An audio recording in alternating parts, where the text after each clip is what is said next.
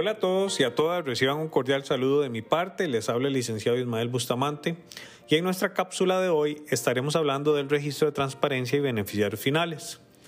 Vamos a conversar sobre qué es este registro, quiénes están obligados a realizar el registro, la relevancia de hacerlo y las posibles consecuencias de no hacer este registro.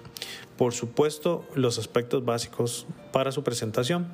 Si usted nos escucha y tiene una sociedad activa o inactiva. Las inactivas son estas que tenemos para meter bienes, que por ejemplo ahí tenemos la casa, tenemos un carro. Esas son las sociedades eh, que llamamos comúnmente inactivas. Pues también está obligado a realizar este registro si usted es propietario de una sociedad o si usted es miembro de una sociedad, está en la obligación de velar porque se haga el registro de la sociedad que usted es dueño o que usted representa. Dicho esto y entrando en materia, vamos a iniciar indicando que el objetivo del Ministerio de Hacienda con este registro era cumplir con los estándares y recomendaciones internacionales en materia de transparencia tributaria financiera. Esto con el fin de contar con información relevante, oportuna para luchar contra la evasión de fraude fiscal, legitimación de capitales, financiamiento al terrorismo, entre otros delitos conexos. Entonces, para garantizar el cumplimiento de lo que acabamos de mencionar, se promulgó la ley 9416, que es la ley para mejorar la lucha contra el fraude fiscal y su respectivo reglamento estableciendo en Costa Rica un registro de accionistas y beneficiarios finales digitalizados, que incluye a cuatro sujetos obligados en general, personas jurídicas, recordemos que personas jurídicas estamos hablando de sociedades anónimas, de sociedades de responsabilidad limitada y más adelante vamos a detallar todavía más cuáles son estas fideicomisos, administradores de recursos de terceros y organizaciones sin fines de lucro. ¿Qué es lo que tenemos que hacer en este registro? Bueno, debemos de identificar quiénes son los beneficiarios finales, quiénes son los propietarios de las acciones, de las cuotas, para lo cual se construyó una herramienta que es este registro de transparencia y beneficiarios finales, la cual se encuentra disponible en la plataforma web de Central Directo del Banco Central de Costa Rica. Aun y cuando la ley ya dispuso quiénes estaban obligados a declarar en este sistema informático, eh, todavía hay pendiente algunas actualizaciones informáticas. Entonces, por lo menos a lo que va de este año 2021, quienes están obligados a realizar este registro son los que tienen en el registro nacional personas jurídicas con un plazo social vigente. Y estas son las sociedades anónimas, sociedades de responsabilidad limitada, sociedad en nombre colectivo, sociedades en comandita, sociedades extranjeras con cédula jurídica nacional, empresas individuales de responsabilidad limitada, sociedades civiles y sociedades de profesionales. Ahora vamos a hablar de los requisitos para quienes interactúen eh, con el sistema del registro de transparencia y beneficiarios finales.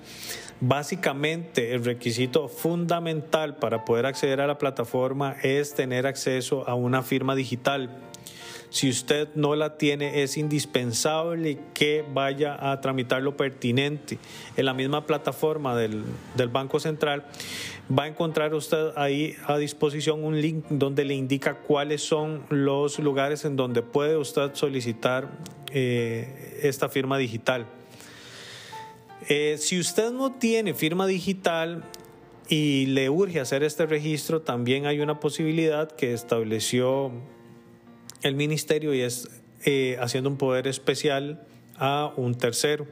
Este poder es única y exclusivamente para poder hacer el registro en la plataforma web.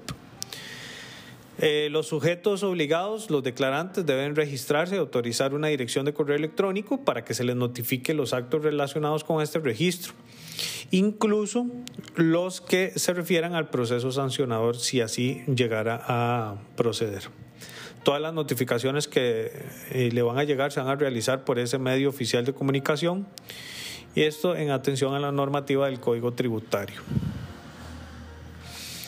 ¿Quiénes son las personas autorizadas a suministrar la información? Bueno, de manera directa pueden suministrar esta información en, el, en la plataforma el representante legal obligado, eh, para lo cual debe tener como mínimo la representación extrajudicial.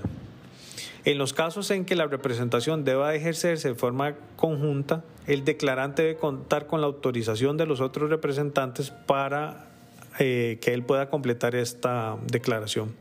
Y esto tiene que ser consignado en el acuerdo del uso de este servicio, cuando usted está ingresando la información. Además, el representante legal en caso de que se le imposibilite realizar este registro, como indiqué anteriormente, podría autorizar a una persona física con facultades suficientes, la cual debe de autorizarse a través de un notario público, a través del poder que les mencioné. Cuando se acredita este poder especial, eh, debe ser otorgado en escritura pública y los aspectos referidos a dicha autorización están definidos en el artículo 14 del alcance general tanto el notario público como la persona que sea autorizada deben contar con la firma digital. Esto es indispensable. Entraremos a abordar las eh, declaraciones en el sistema de registro de transparencia y beneficiarios finales y su respectivo plazo de presentación. Tenemos eh, diferentes tipos de declaraciones, la declaración ordinaria, la declaración extraordinaria, correcciones a las declaraciones presentadas, la declaración ordinaria debe presentarse anualmente entre el primero y el 30 de abril de cada año. Para los sujetos obligados que se constituyan con posterioridad al mes de abril, es decir, si usted hizo una sociedad pasado el mes de abril, debe presentar su primera declaración ordinaria dentro de los 20 días hábiles siguientes a su inscripción o asignación de cédula jurídica por parte del Registro Nacional. Y en caso de que esto ocurra dentro del mismo mes de abril, puede disponer de los 20 días hábiles o el saldo de días que quede en el mes de abril, lo que le, lo que le sea para usted más favorable. Una vez que usted haya hecho la declaración ordinaria, se tiene ya por agotado el plazo de presentación y en caso de que existieran errores, solo los puede modificar mediante una declaración correctiva. La declaración extraordinaria se da básicamente cuando hay modificaciones a lo interno de la sociedad, cuando hay nuevos eh, propietarios de acciones o cuando se supere o se igualen los porcentajes de las participaciones, sean de tipo comunes, preferentes u otros. Si esto sucede, deberá informarlo dentro del plazo de 15 días hábiles contados a partir de la anotación en el respectivo libro social o el registro oficial. Si quien realiza la declaración encuentra que hay errores, o bien revisado el documento que expide la plataforma se ubican errores, hay que hacer una corrección. Esta corrección se da, eh, se deberá de gestionar siguiendo estos dos procedimientos. Primero tiene que acudir el representante legal de la persona jurídica obligada para solicitar la corrección de los datos erróneos deberá de elaborar un escrito donde se detalle y se justifique el por qué firmado por la persona física que solicite la modificación y el representante legal de la persona jurídica obligada. Y esto se debe de ingresar a la plataforma para realizar la corrección de las declaraciones.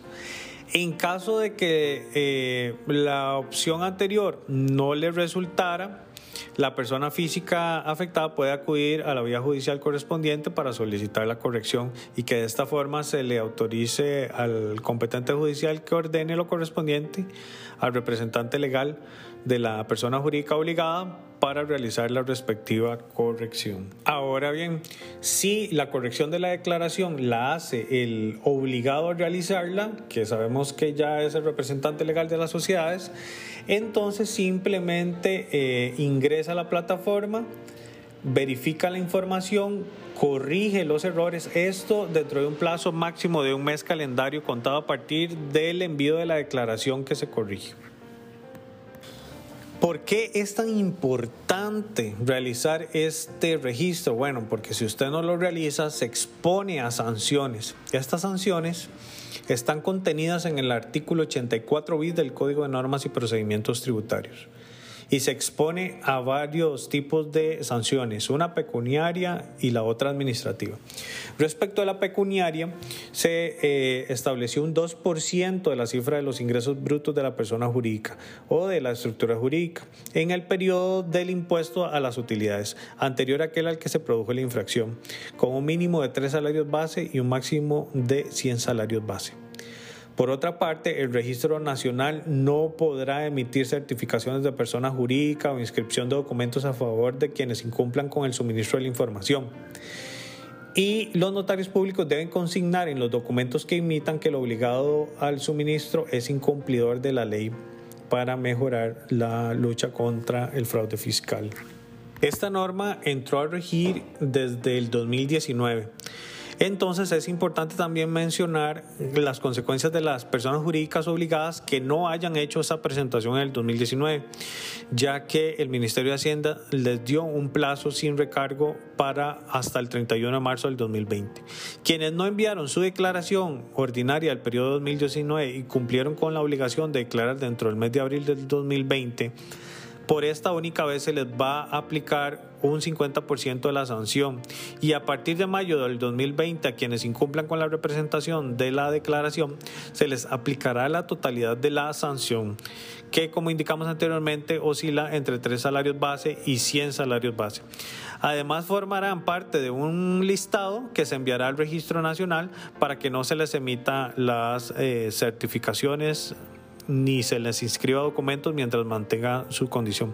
Es decir, que si usted tiene que realizar alguna gestión notarial, que eh, devenga en registro en el registro nacional no va a poder realizar ninguna gestión ni compras ni traspasos ningún tipo de acción notarial este tema es muy amplio, son muchos los detalles técnicos que hay que considerar para realizar esta, estas declaraciones.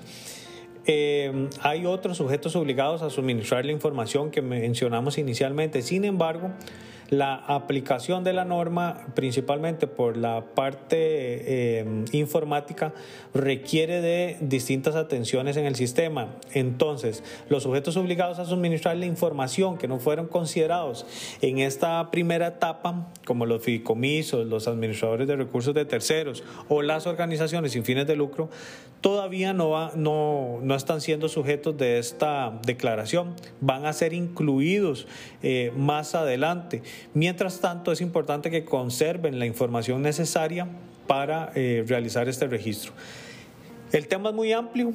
Para finalizar la cápsula de hoy, les eh, comento eh, nuevamente a modo de resumen qué se necesita para realizar este registro. Básicamente es la firma digital del representante legal, si van a enviar un tercero a que realice esta declaración, también tiene que tener la firma digital y ahí sí va a ser necesario eh, realizar un poder especial a través de un notario público. Se necesita también los libros legales de la sociedad, los certificados de acciones o las cuotas, eh, dependiendo de cuál sea la sociedad en la cual usted es parte y con esta información ya podemos eh, iniciar con el registro. Hay que guardar dos tipos de respaldo, uno es físico, uno es digital, por si el Ministerio de Hacienda llegara a usted a auditarlo o a solicitarle esta información, usted la tenga a mano y se la pueda suministrar.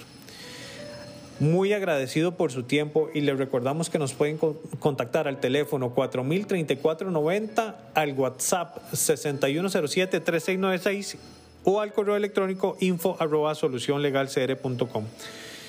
Estamos muy agradecidos, que Dios los bendiga montones y recuerden que si requieren de estos servicios estamos para servirles.